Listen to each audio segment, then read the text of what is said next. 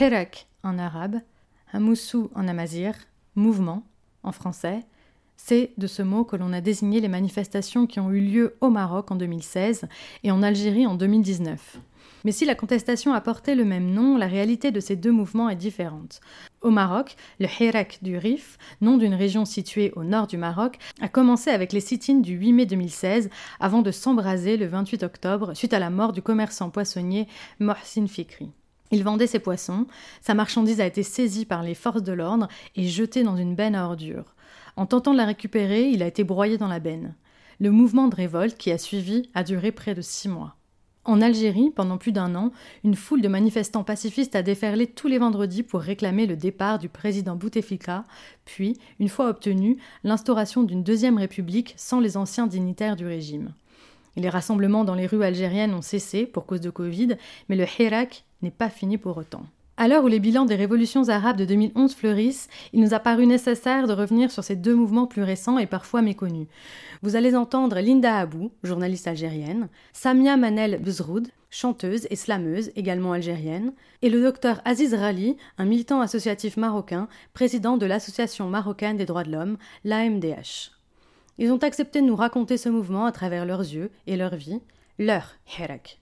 Toutes ces interviews ont été réalisées par téléphone, nos interlocuteurs et interlocutrices étant basés à Kenitra, Alger et à Oran. Toutes ces interviews ont également été enregistrées en langue française. Bonne écoute!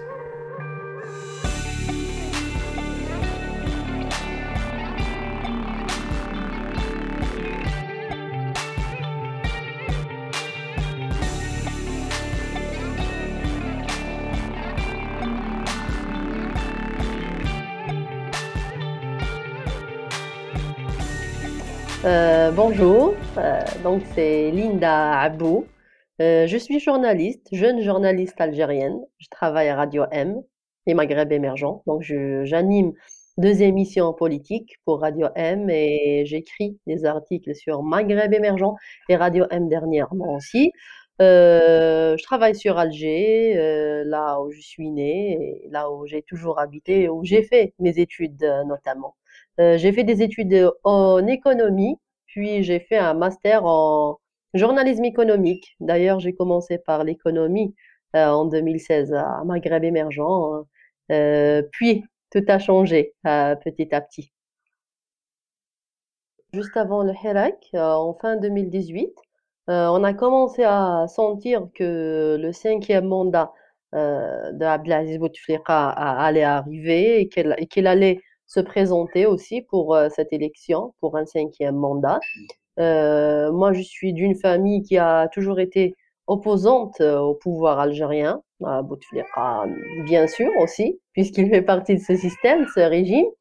Et voilà, donc on a senti que ça, allait se faire. Et en octobre, en octobre 2018, euh, il y avait un salon, un salon, le salon du livre à Alger et j'ai croisé quelques jeunes Algériens, des, des, jeunes hommes et des jeunes filles algériennes, pratiquement de mon âge.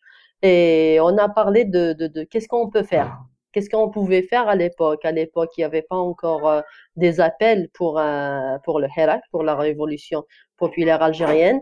Euh, on s'est parlé, on, on, s'est dit pourquoi pas faire une déclaration de, de jeunes ou un appel ou autre. Et c'était le cas.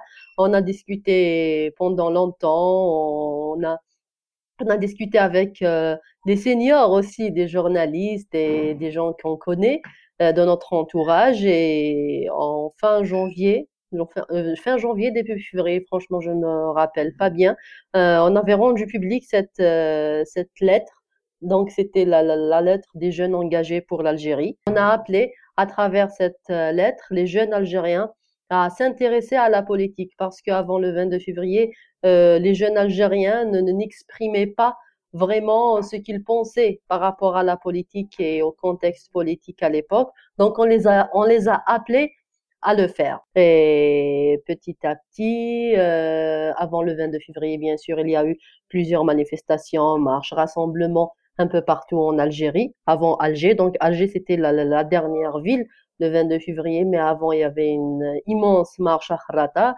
à Abdjaya et des petites marches aussi à Achlef, à Borj et tout. Et le 19 février aussi, il y a une très grande action à Khanchla, euh, à l'est de l'Algérie, où un très grand portrait euh, de Abdelaziz Bouteflika. Les, manifestants ont fait tomber un très très grand portrait le jour d'un meeting du FLN, donc le parti qui se tenait à Abdelaziz Bouteflika à l'époque, l'un des, des, partis qui le soutenait. Pour moi, c'est l'image euh, qui m'a le plus euh, marqué euh, pendant ce Hirak. C'était la chute symbolique d'Abdelaziz Bouteflika ce jour-là à Khanchla. Et le 22 février, comme c'est un vendredi, c'est le week-end en Algérie.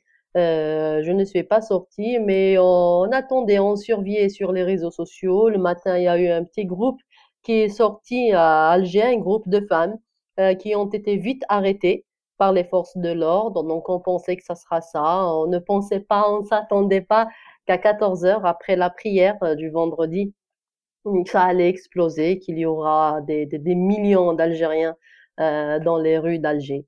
Voilà, donc c'était ça le, premier souvenir, mais de loin. Donc je l'ai pas vécu, je n'étais pas sur le terrain, je l'ai suivi à travers les réseaux sociaux j'étais là euh, émue, étonnée, je ne comprenais pas ce qui se, se passait, je voyais une petite marche à, euh, à Bebloued, l'un des quartiers les plus populaires d'Alger, après au centre vraiment d'Alger, on ne comprenait pas la fin.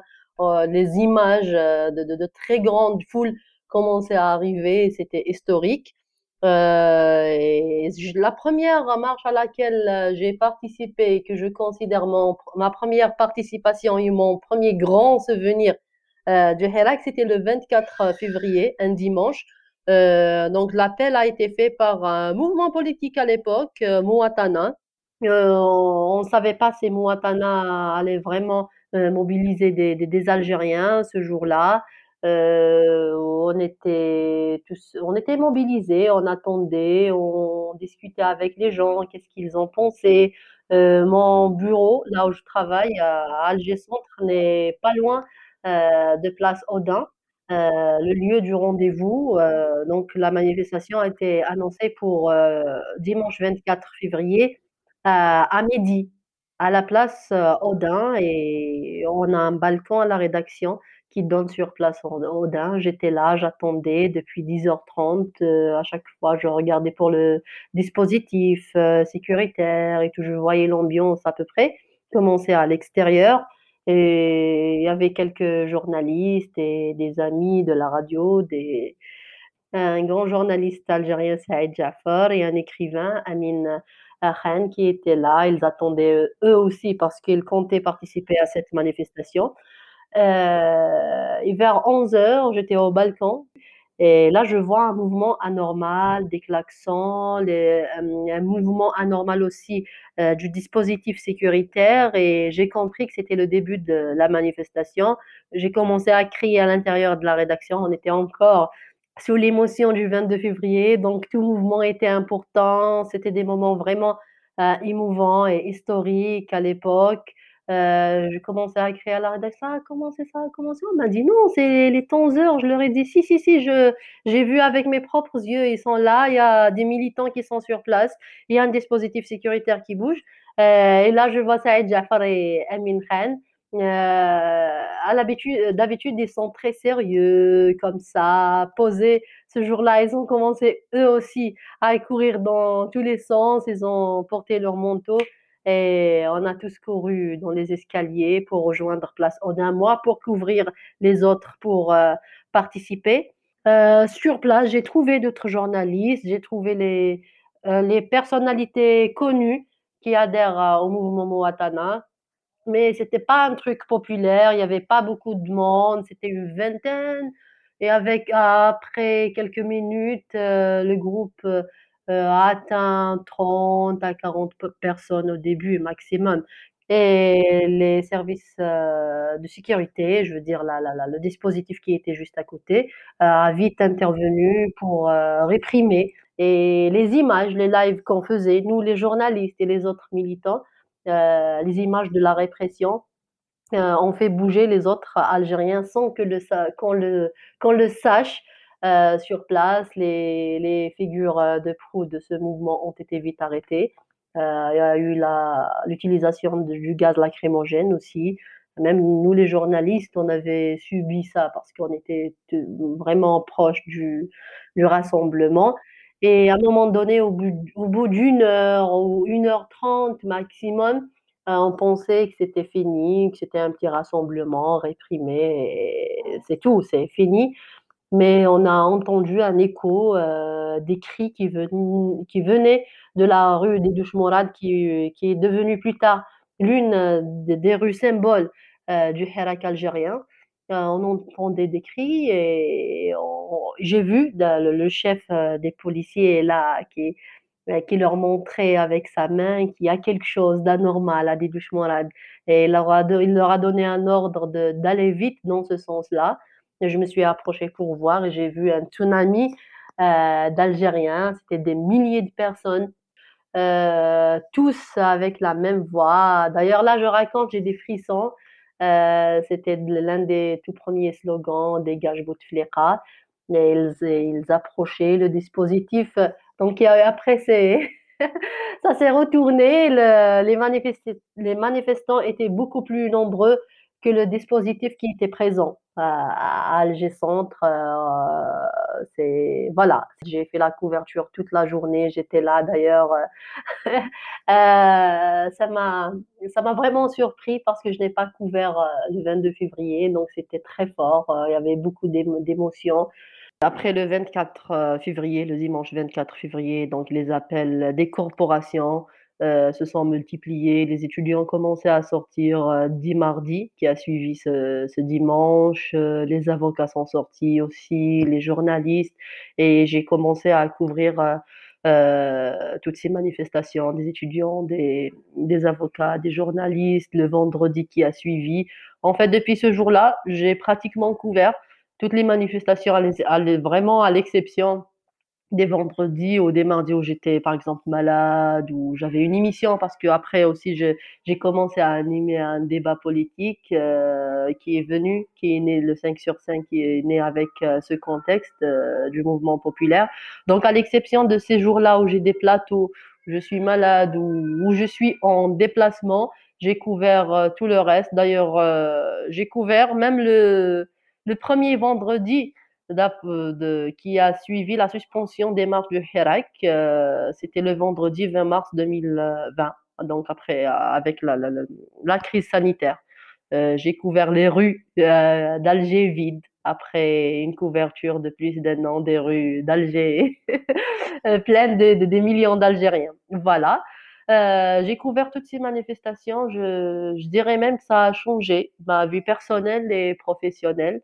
Euh, d'ailleurs, j'ai commencé à animer une émission, un débat politique. Euh, j'ai fait beaucoup de travail de terrain pour nous, les journalistes, c'est très important. J'ai eu la chance que peut-être euh, euh beaucoup de journalistes n'ont pas eu de vivre un truc aussi historique que, que le Hirak algérien. J'ai appris beaucoup de choses. j'ai appris le travail de terrain. J'apprends encore. Euh, voilà, donc j'ai tout couvert au début. Au début, c'était les manifestations, puis c'est les procès à partir de juin 2019, parce qu'il y a eu l'arrestation des centaines d'Algériens euh, qui font partie de ce mouvement. Donc j'ai commencé aussi à couvrir le, le, euh, les procès. Je ne comprenais pas bien au début parce que les procès se c'est technique. Et moi j'étais beaucoup plus dans l'économie et dans tout ce qui est terrain. Puis là c'est vraiment juridique. C'est en arabe et Maghreb émergent. C'est un site euh, électronique francophone. Donc c'était un défi pour moi. Moi j'ai fait mes études dans, en langue arabe. Euh, ma langue maternelle c'est amazir c'est de kabyle algérien. Euh, donc c'était un défi pour moi. J'ai appris euh, j'apprenais et la langue et, et le métier euh, de journaliste et là, c'était très technique, c'était en langue arabe, donc je devais faire la traduction de ces procès-là et apprendre avec le temps. Je, commence à apprendre. J'ai appris, j'apprends encore, bien sûr, euh, ce, jar ce, jargon juridique. Euh, donc c'était un nouveau défi, donc c'était une nouvelle aventure aussi. C'est comme ça que j'ai découvert aussi le euh, tout ce qui est droit de l'homme, tout ce qui est liberté, tout ce qui est, j'ai commencé à vraiment comprendre dans le fond tout ce qui est liberté d'expression et je m'intéresse beaucoup à ça euh, actuellement. Je travaille beaucoup sur ces sujets. Euh, voilà, donc le Hirak, ça, a vraiment changé ma, ma, vie professionnelle. Mon métier, ne peut pas exister sans liberté d'expression et la liberté d'expression ne peut pas exister sans les, droits de l'homme, sans voilà, la liberté de la presse n'existe pas sans, sans, la liberté d'expression. Donc je, je, pense et je crois que, que c'est un devoir de soutenir ce genre de, de questions. Euh, j'essaye de couvrir, euh, j'essaye encore, je, je couvrais, je couvre encore euh, ce mouvement populaire avec le maximum d'objectivité et d'intégrité. Donc même si je partage, euh, j'adhère à ce projet du mouvement populaire algérien, mais de mon de, en ce qui concerne mon travail journalistique, euh, j'essaie d'être professionnelle et objective. Euh, je couvre euh, toutes les activités du pouvoir algérien comme je couvre celles de l'opposition et du mouvement euh, populaire. Moi, je suis d'une famille qui a, qui a toujours été dans l'opposition. Euh, donc, ce n'est pas une famille qui est forcément dans des partis politiques, mais qui n'est pas euh, sympathisante de partis politiques euh, de l'opposition.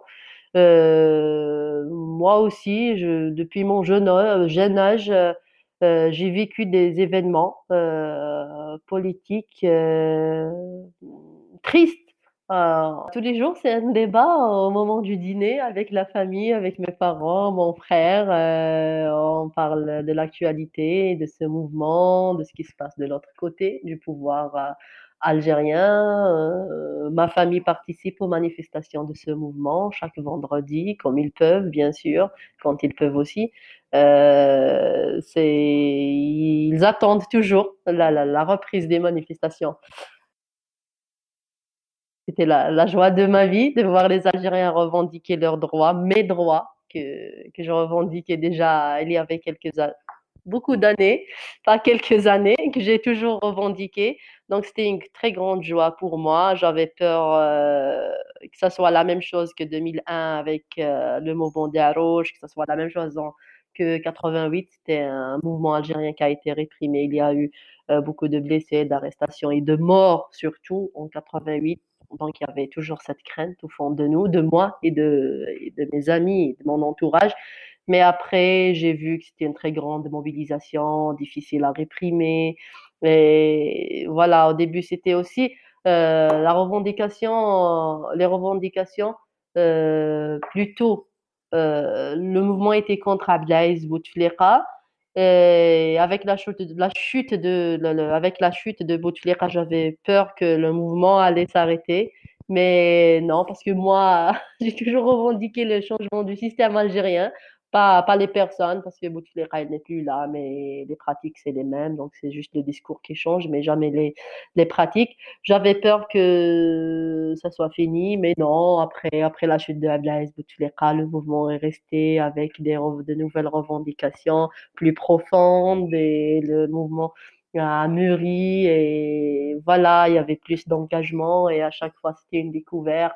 Chaque fois que je couvre ces manifestations-là, je découvre vraiment la détermination des Algériens, la profondeur euh, euh, du projet alternatif auquel euh, ils pensent et la belle image de l'Algérie qu'ils veulent et vraiment ça ça m'a réconforté euh, et voilà j'ai vu l'un de mes rêves se réaliser euh, en janvier 2019 euh, avec mes amis, on a essayé d'inviter les gens juste à s'intéresser à la politique, mais les Algériens, tous les Algériens, se sont devenus les acteurs euh, principaux de la politique algérienne. Et voilà, ça vraiment, c'est énorme, c'est historique ce qui s'est passé. Et ça, voilà, ça a changé ma, ma vision, ma vie, et voilà. مانيش قادر نحمل هاد العذاب زمان راوي طول عليا اللي تعكس لي بوركون خلاك صواب هم باس المعيشة هادية ونقول خلاص والغلطة نعاود نديرها Comme toutes les rebelles, sa beauté était franche, brute authentique. Elle n'était pas de celles que l'on aimait du premier regard. Elle avait cette vérité dans les yeux que tout le monde fuyait, cette liberté inextinguible que ses bourreaux lui enviaient. Et chaque matin, pendant que le soleil se posait sur ses murs, Elle dévoilait délicatement ses rues. Et dans sa grâce, elle portait un message d'espoir à tous ceux qui n'y croyaient plus. Elle s'écrivait dans la langue du cœur. Elle se posait au creux des âmes et s'injectait entre les pores de ceux qui l'avaient vécue. Ceux qui l'ont connue vous le diront. Elle avait cette gravité en elle qui les rappelait à chaque fois qu'elle avait mal. Car elle est comme un organe vital qui a explosé en plus d'une quarantaine de millions de morceaux dispersés partout dans le monde, avec un seul et même pouls, qui ont mal en même temps, qui chantent en même temps et qui revivent en même temps. Cette terre est d'une fertilité terrifiante. À chaque poignard qu'elle a reçu dans le ventre, elle a accouché d'une révolution. Cette terre est une artiste, une artisane. Elle fabrique de la vie avec des bouts d'elle-même. Et elle supplie timidement ses enfants de ne pas la fuir. Et même lorsqu'elle a baigné dans la peur, elle est restée du côté de la vie. Ce n'est pas nous qui habitons l'Algérie, c'est elle qui nous habite.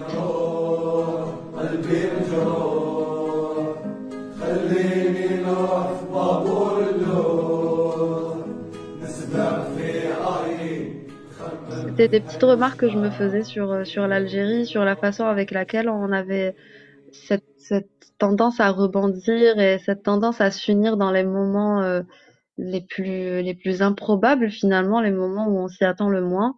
Euh, parce qu'il y a beaucoup de, y a vraiment vraiment beaucoup de, de, de solidarité euh, euh, entre nous, même si on ne le ressent pas tout le temps, même si on ne le vit pas tout le temps. Et, et je trouve que c'est c'est beau que qu'on sache se retrouver quand il le faut. Je m'appelle euh, Bezrot Samia Manel, euh, j'ai euh, 28 ans. J'habite à Oran, en Algérie.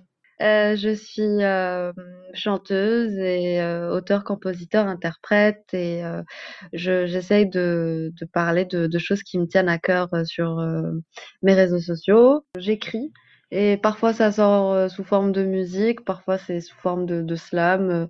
voilà, enfin, ça, ça dépend un peu de, ça dépend de l'humeur. Donc, et en parallèle, je suis prof de langue. Euh, mon premier souvenir, moi en fait, c'est déjà le, je suis pas sortie euh, le premier vendredi, le premier hirak, je suis pas sortie parce que euh, honnêtement, j'y croyais pas spécialement. Je n'avais pas vraiment l'habitude de, déjà de, de voir autant d'Algériens unis euh, pour la même cause et ça m'a un peu, j'étais un peu sceptique au début comme beaucoup de gens. Et puis euh, mon premier, mon tout premier souvenir, c'était euh, bah, le vendredi d'après, et c'était la première fois que je suis sortie pour le Hirak. Et euh, je me souviens que bah, j'avais déjà vu un peu ce que ça donnait euh, dans les stories, les vidéos, tout ça. Mais le fait de voir ça de mes propres yeux, de voir autant de, autant d'Algériens et d'Algériennes euh, unis et, et vraiment euh, il y avait une euh, j'ai senti je sais pas si c'est une question d'énergie ou de ou de d'ambiance ou je sais pas quoi mais j'ai senti une une fraternité euh, extrêmement forte et j'ai senti beaucoup beaucoup d'espoir et c'est ça qui m'a marqué c'est que je, je pense que c'est surtout ma, ma génération ceux qui sont nés dans les années pendant les années 90 on n'a pas connu beaucoup d'espoir. On n'a pas eu, on a, et on n'a pas vu des gens avoir autant d'espoir, en fait. Et, et ça, ça m'a vraiment, vraiment marqué. Je me suis sentie, euh, je me, sais pas, je me suis sentie inspirée et en sécurité. Même si j'étais entourée d'étrangers, mais euh, ça m'a marqué parce que je me suis sentie vraiment en sécurité. euh, Et, et voilà. Et depuis, euh, j'ai, commencé à, à sortir tous les vendredis. Et surtout, j'écrivais beaucoup. J'ai commencé à écrire énormément euh, par rapport à, à, la situation et je je me suis jamais vraiment définie comme étant euh, une militante ou comme étant quelqu'un d'engagé ou je, je m'y connais pas du tout en politique. Du coup, j'ai j'ai rejoint le mouvement de manière très émotionnelle, si vous voulez. C'était le cas d'ailleurs de tout le monde. C'était c'était juste une, une, un ras-le-bol général, une colère et puis surtout un amour euh, très très fort pour euh, pour la nation qui, qui s'exprimait tous les tous les vendredis, tous les mardis aussi. Et puis euh, je crois que c'est quelque chose qu'on a tous eu en commun, c'est que on a on a, on a enfin eu l'occasion de s'exprimer, chose que, que, nous n'avions pas avant. On a eu l'occasion de, d'exprimer euh, toutes les émotions qu'on avait gardées en nous par rapport à la situation. Et, moi, c'est ce que j'ai essayé de faire. J'ai surtout beaucoup, beaucoup écrit. C'est surtout ça qui, a changé en moi par rapport, par rapport au Hirak. En plus, c'est un, un climat euh, qui rend le, qui, ça vous déconcentre totalement du reste. On est totalement absorbé par, euh, par ce qui se passe dans le pays. On est totalement absorbé par euh, euh, l'énergie qui se dégage, que ce soit les vendredis ou pendant toute la semaine, parce que c'était pas seulement les vendredis, c'était, enfin, on était vraiment toute la semaine euh, euh accrochés à nos téléphones, à nos télés, à, nous-mêmes. On essayait de, comprendre à peu près euh, ce qui se passait et comment, euh, comment profiter de ce tournant euh, pour, pour, pour que, pour que l'Algérie soit meilleure. Et du coup, moi, je, me souviens que, enfin, je pensais vraiment qu'à ça. Je ne pensais qu'à ça. J'étais complètement obnubilée par par le Hirak. J'arrivais pas à me concentrer sur autre chose. C'était vraiment la priorité euh, pendant, pendant très longtemps dans ma vie. Et en plus, euh, ce, qui, ce que je trouvais euh, assez euh, ironique, c'est que les vendredis, généralement, c'est connu ici en Algérie, le, vendredi, c'est une journée morte. En Algérie, les vendredis, il se passe pas grand-chose, tout est fermé, tout le monde est très calme, tout le monde, tout le monde est, est très lent. Et là, d'un seul coup, les vendredis, c'était tout le contraire, c'était la journée la plus bruyante de l'année. Et euh, ça a complètement, euh, ça a complètement changé nos habitudes et ça a changé la façon avec laquelle on, on, interagissait les uns avec les autres, je pense. C'est un peu, c'est un peu compliqué. Je pense que que les gens euh, ont peur, ce qui est normal avec tout ce qui s'est passé, que ce soit par rapport à la crise sanitaire ou par rapport à la voilà à la situation politique actuelle. Les, les choses sont difficiles euh, il faut savoir que la, la liberté d'expression ici a été euh, a été bafouée. Il y a beaucoup de gens qui qui ont été euh, emprisonnés pour euh, pour le simple fait d'avoir euh, d'avoir exercé leur droit de d'exprimer leur, leur, leur leur opinion. c'est des gens absolument merveilleux en plus qui qui ne qui se sont retrouvés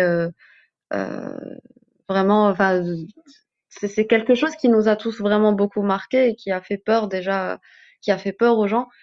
Euh, et puis bien sûr, il y a la situation sanitaire qui fait que, que, que ça rend, voilà, ça rend les choses totalement impossibles pour le moment. Mais, mais je pense que il y a eu un déclic grâce au Hirak. Il y a eu un déclic qui, qui a fait que les gens maintenant sont beaucoup plus. Euh, euh, c'est pas qu'ils sont plus conscients, ils l'étaient déjà, mais je crois que là, ils. Euh, je, je, je, sais pas comment l'expliquer.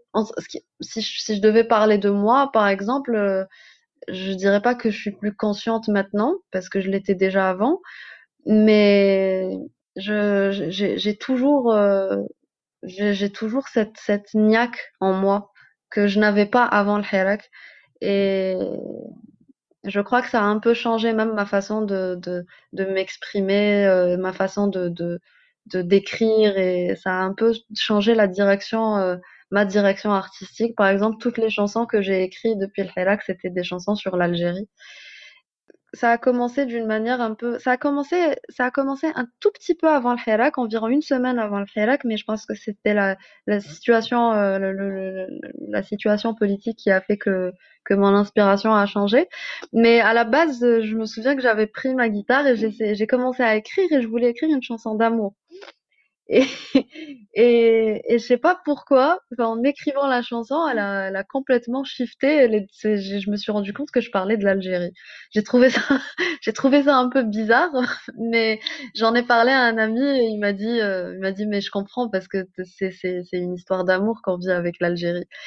Et ça m'a un peu réconcilié avec euh, ce rapport que j'avais avec le pays. Et, depuis, je me suis dit, oui, je crois que j'ai envie d'écrire que sur ça. J'ai envie d'écrire que sur, euh, que sur l'Algérie, que, sur ma vérité en tant qu'Algérienne, en tout cas, et mon expérience en tant qu'Algérienne. Et tout ce que j'ai écrit, euh, enfin, pas tout ce que j'ai écrit, mais l'écrasante majorité des chansons que j'ai écrites entre temps, c'était, c'était sur ça. J'ai fait le Hirak à Alger, j'ai fait le Hirak à, à, à Béjaïa et j'ai fait le Hirak à Oran. Et c'est vrai que chaque ville euh, a, avait, euh, avait son caractère. Et ce que j'ai remarqué à Oran, c'est que c'est, Oran, c'est une ville très, très festive.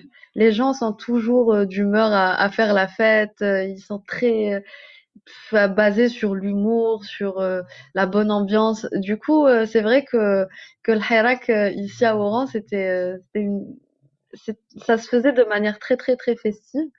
Et euh, je pense que c'est ça qui a un peu fait la différence entre euh, avec Oran et les autres. Même si c'était le cas un peu partout, hein, c'est quelque chose qui n'est pas forcément spécifique à Oran. Mais euh, moi, je crois que c'est un petit peu ça la, la touche oranaise.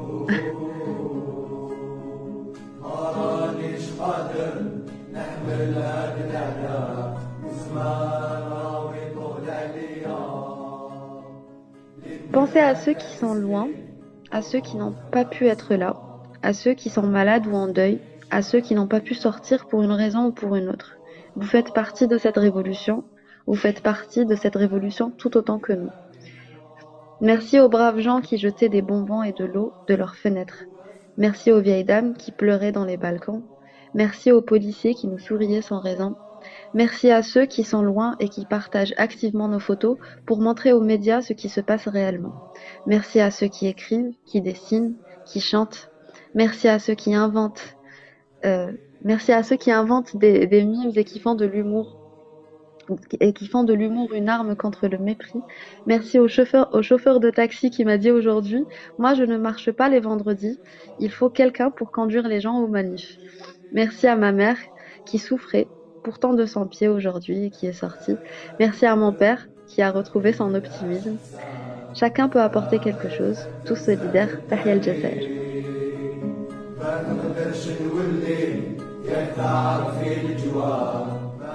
Tahia Jazair, ça veut dire vive l'Algérie.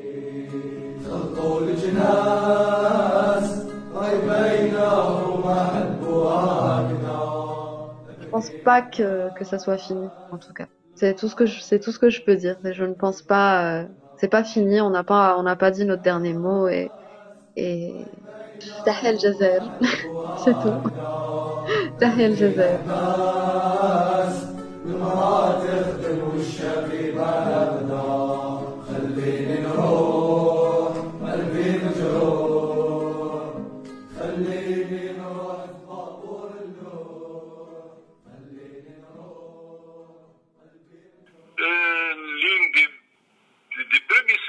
C'est la décision qu'on a prise en tant qu'AMDH, qui est, c'est un mouvement de jeunes, on doit les laisser mener leur, mouvement comme ils le voient eux-mêmes. Et de ne pas intervenir directement dans tous ces débats, mais d'essayer d'accompagner le débat et d'accompagner ces jeunes dans leur mouvement. La première image qu'on a eue des Hirak Dirif, c'était une image horrible, c'était l'image des martyrs euh, Mohsen Fikri, dans la machine ou bien dans le camion de la poubelle de la municipalité de Hassima. C'était une image très choquante euh, pour tout le monde. Et après, on a essayé de suivre un petit peu l'évolution des Hirak. C'était au mois de juillet, là où il y avait une manifestation très importante, il y avait une intervention musclée des forces de l'ordre. Et d'ailleurs, c'est ce jour-là où le martyr Ahmed Tchabi a été tué par les forces de l'ordre. Mais on a, on a senti deux choses. Premièrement, il y avait cette atrocité, cette intervention musculée des, gens des autorités. Et en même temps, on, on s'est rendu compte de l'hospitalité des gens. On était dans les manifestations et les gens viennent nous dire, vous, vous venez de loin, vous devez rentrer chez nous à la maison et nous laisser, nous, avec les forces des autorités. Vous, vous êtes nous invités, vous, vous ne restez pas dans la rue, euh, dans n'importe quelle rue tu vas trouver une grande femme qui te donne l'oignon parce qu'il y avait de la gaz lacrymogène et qui te donne des Coca-Cola ou bien de l'eau. Et c'est quelque chose qui se passe d'une manière spontanée, c'est pas quelque chose qui a été orchestré ou bien qui a été organisé, mais ce sont des réactions comme ça de la population, euh, parce qu'une fois ils te parlent en réfin, si tu ne réponds pas en réfin, c'est que tu n'es pas de, de la région, ils t'accueillent d'une manière euh, très importante et ils ont beaucoup estimé la présence des gens des autres villes qui se sont déplacés vers le avant le Hirak, on, voyait la zone de Rif et la ville de Hassima comme une ville qu'on peut dire euh, très réserviste et que les femmes, on, peut, on ne voit pas les femmes dans la rue, on ne peut pas les voir manifester. Et dans le Hirak, on a vu que dans les premiers rangs, c'était des femmes qui mènent un petit peu le, le Hirak, ils étaient présents. Même je me souviens qu'il y avait une journée de, de manifestation là où il n'y avait que les femmes.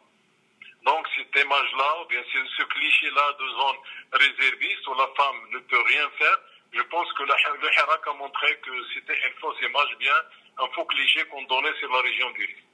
Moi, je ne vois pas le mouvement de Hirak un peu dissocié du mouvement du 20 février. Parce que si on essaie de schématiser les choses autrement, on peut dire que le mouvement, le mouvement du 20 février, c'était un tremblement de terre un tremblement politique dans le, dans le Maroc. Et le Hirak de Rif, c'est les répliques de ce, de ce tremblement-là. De même pour euh, Jrada, pour Zagoura, pour différentes régions du Maroc, c'était les répliques de, parce que qu'est-ce qu'elle a fait en, les résultats, le, résultat global du mouvement février, c'est qu'elle a libéré l'espace public. Physiquement, à travers la présence dans la rue chaque dimanche, bien chaque fin du mois, et elle l'a libéré aussi par les slogans qui ont été levés dans toutes les villes du Maroc. Karama, Adal c'est le, dénominateur commun de tous les haras qui ont été au Maroc. Donc maintenant, même dans les petites zones arriérées du Maroc, lorsqu'il y a un hara, lorsqu'il y a un sitting ou bien quelque chose comme ça, tu entends toujours les slogans du mouvement du 20 février. Donc moi, je, je, considère toujours que toutes ces manifestations, tout ce hara qui a été au Maroc, même ce dernier qui se passe maintenant à Fneda, ce sont des répliques du 20 février. Le 20 février, c'était quelque chose de Malheureusement, on ne l'a pas encore valorisé parce qu'il n'y a pas encore d'études sur l'impact, l'impact de la perception des, mouvements sociaux. On ne peut pas parler d'échecs ou bien des fautes ou bien des choses, c'est un mouvement. Et dans l'histoire de l'humanité, les mouvements, maintenant on parle de mouvements sociaux, c'est le, nom bien euh, euh, largement utilisé, mais dans tous les soulèvements euh, populaires qui peuvent réussir beaucoup de choses, comme ils ne peuvent pas atteindre leur objectif. Parce que lorsqu'on parle, par exemple, des mouvements du 20 février ou bien de Dirif, lorsqu'on parle de la dignité, c'est pas quelque chose qu'on va, qu'on va atteindre d'une journée. C'est quelque chose qui dure dans, dans l'histoire. Par exemple, lorsqu'on parle de, de l'histoire du Maroc, tout le monde se souvient, par exemple, de, de 1965, le, mouvement du 23 mars. Tout le monde se souvient du deux coups d'État de 71. On parle des manifestations de 84. On parle de, des manifestations de Fès de 90. Maintenant, cette génération, elle parle du mouvement du 20 février. Donc, c'est quelque chose qui, qui s'inscrit dans l'histoire politique du Maroc. Il n'y avait pas dans l'agenda des partis politiques un changement de la Constitution mais le 20 février a arrivé à ce point-là. De même pour le Hirak de, de Rif, on a parlé un petit peu de ce qui passait avec la femme et la libération de, de, de la femme. Il y avait aussi beaucoup de choses qui s'est passées dans, dans le RIF et dont on, on, va voir le résultat. Parce qu'il ne faut pas oublier que depuis 2016 à nos jours, le RIF il est toujours sous embargo. Il y a toujours la présence policière très, très, très importante dans la région. Les gens ne sont pas encore sortis de cette, de cette prise euh, policière de la région pour se manifester, pour voir d'autres choses. Donc il faut un petit peu de temps. Il ne faut pas penser que euh, un, de six mois dans la rue va passer inaperçu. Ce n'était pas quelque chose d'éphémère, ce n'était pas une, manifestation éphémère de 24 heures ou bien 48 heures, mais c'était un mouvement qui a duré six mois. Si on essaie par exemple de voir l'impact de Hirak du Rif sur la chanson Rifin, depuis le Hirak à nos jours, il y a beaucoup de chanteurs rifins qui ont chanté beaucoup de, de chansons qui, qui sont de gloire de, de Hirak, qui, qui, qui va immortaliser le Hirak dans la mémoire de la population. Nous, en tant qu'AMDH, on a suivi le Hirak parce qu'on est intéressé à la question des droits humains. On s'est intéressé à plusieurs niveaux. Premièrement, au niveau des revendications, parce que la plupart des revendications sont des revendications qui relèvent des droits, c'est ceux des droits économiques, socioculturels. Donc, on a suivi, on a soutenu ces, demandes parce que la demande d'un hôpital, la demande d'une université, la demande, le droit au travail, le droit au logement, ce sont tous des droits qui, qui sont euh, qui sont considérés comme des droits fondamentaux pour l'AMDH. Donc on a suivi le Hirak dans ce niveau-là, une manifestation qui demande beaucoup de droits. deuxièmement, on l'a suivi sur la réaction des autorités. Est-ce qu'il y avait des violations? Est-ce qu'il y avait?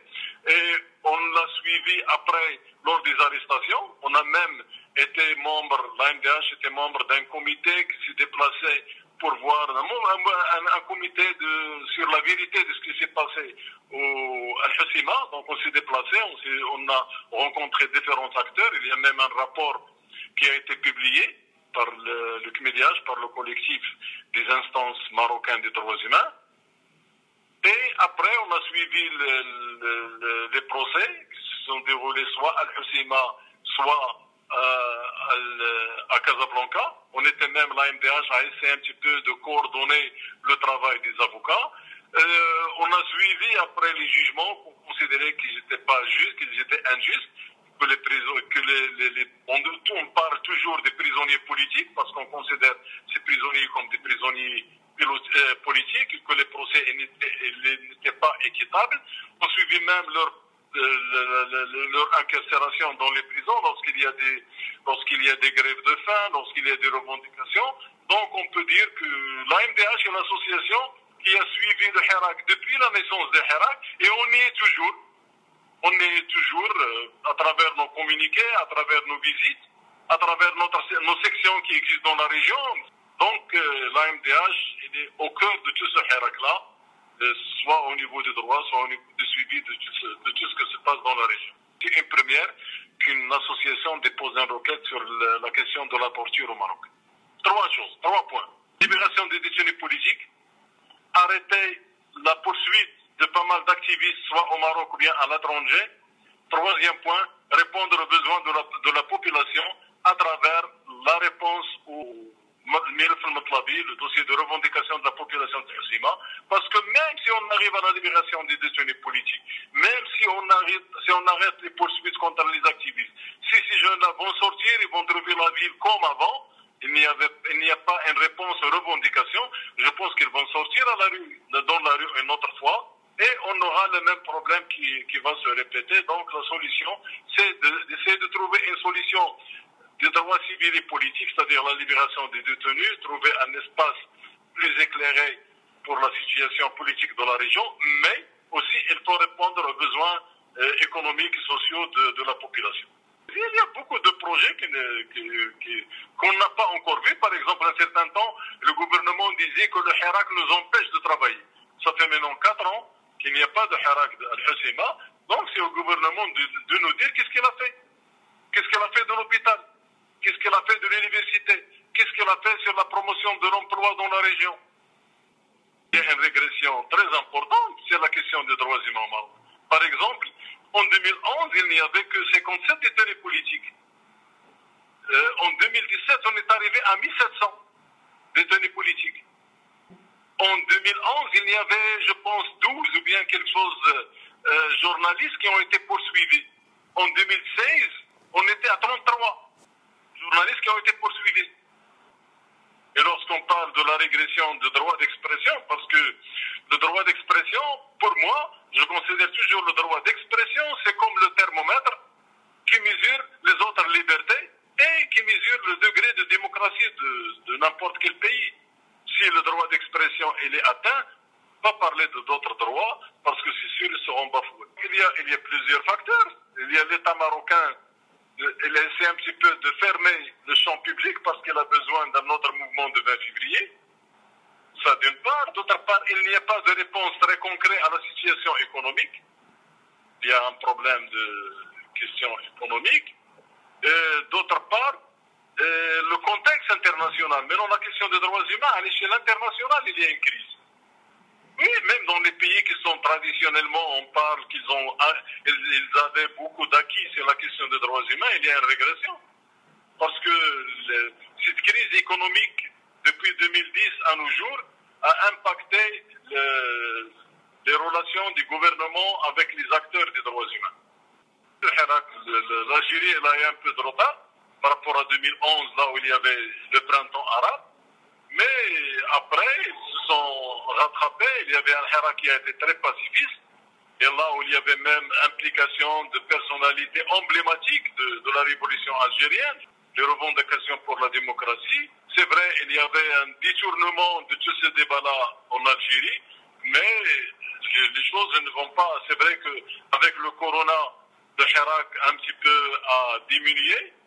On essaie de suivre pour voir euh, qu'est-ce que ça va donner, parce que le changement démocratique dans la région, ça va impacter, un pays et autre. Le changement démocratique en Algérie, ça peut basculer beaucoup de choses euh, dans la région.